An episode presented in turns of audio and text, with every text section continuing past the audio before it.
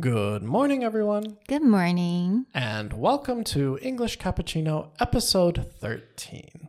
Today's word is nefarious, spelled N E F A R I O U S. And this is an adjective meaning something is morally bad, evil, wicked, or criminal. 所以我们今天的单字是 nefarious。nefarious 它是一个形容词，它是形容一件事情是或某一个人不道德的、很邪恶的。 Now, with nefarious, we're actually usually describing a top level of evil or bad.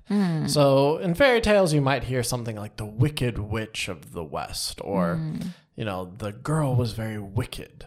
This is actually more to describe a normal person as kind of evil or bad. But when we describe someone as nefarious, mm-hmm. we're talking about if you've watched the James Bond series. In the most recent Daniel Craig James Bonds, there's a different bad guy every episode. But in the most recent James Bond, you find out that there's one head mastermind, one head criminal who's mm. leading all the rest. That's the level of someone we would call nefarious, like the mm. top level bad guy. Okay, so it reminds me of like Sherlock Holmes, you know.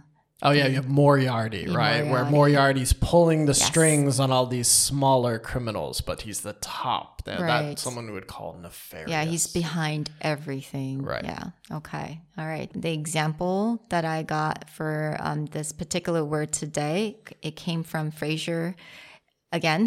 yeah, I mean, it's just a great show because they're intellectuals. It's a Yeah. very funny show, but It is. similar to like the Big Bang Theory, you're getting a lot of very high level intellectual comedy. Yeah，没有错。如果你大家真的想要学很多比较 sophisticated 很多单字的话，这个真的是一个非常的 a very good show to watch.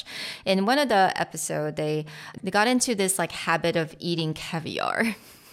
so as you guys know，我们上次有讲过，Frasier 跟他弟弟 Niles，他们都很喜欢这种有钱人的那种 activities 啊、party 啊，所以他们都喜欢吃那种鱼子酱。然后他们有一次呢，就发现呢，他们得到了一些鱼子酱，然后他们可以在另外再贩售给他的朋友，然后从中可以赚一点钱。He started to find the、uh, Russian mafia.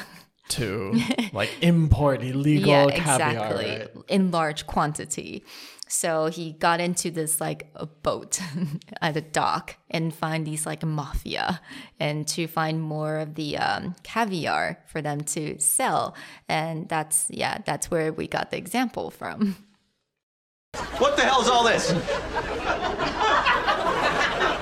It's not ours. We found it. What, the caviar? Is that what this is? Relax, we don't care about that. We're looking for a couple of Russians who've been smuggling DVDs. Um, my heart is pounding. I was afraid we were going to get arrested. What if we become? I don't know. we got caught up in a nefarious scheme. And for what? A visit to a, a wine country estate? A box at the opera? Dinner at the governor's mansion? 所以我们刚刚听到的这个 clip，也就是他们进了这个走私的船里面，然后呢，他们想要，他们已经成功的跟他们交易了，买了这个 caviar，但是突然间 police showed up。And they thought they want to catch them for taking all these caviar, but actually the police only cares about the DVD that these mafias are smuggling. 所以，嗯，他们很快的就，可是那个时候他们就觉得说，他们怎么可以做这种很 wicked, morally bad thing, nefarious schemed? You know, they use the word nefarious. Yeah. Well, we hope you enjoyed this episode, and we certainly wish that you don't get caught up in any kind of nefarious schemes going forward. Have a great day, everyone. Talk to you later. Bye. Bye.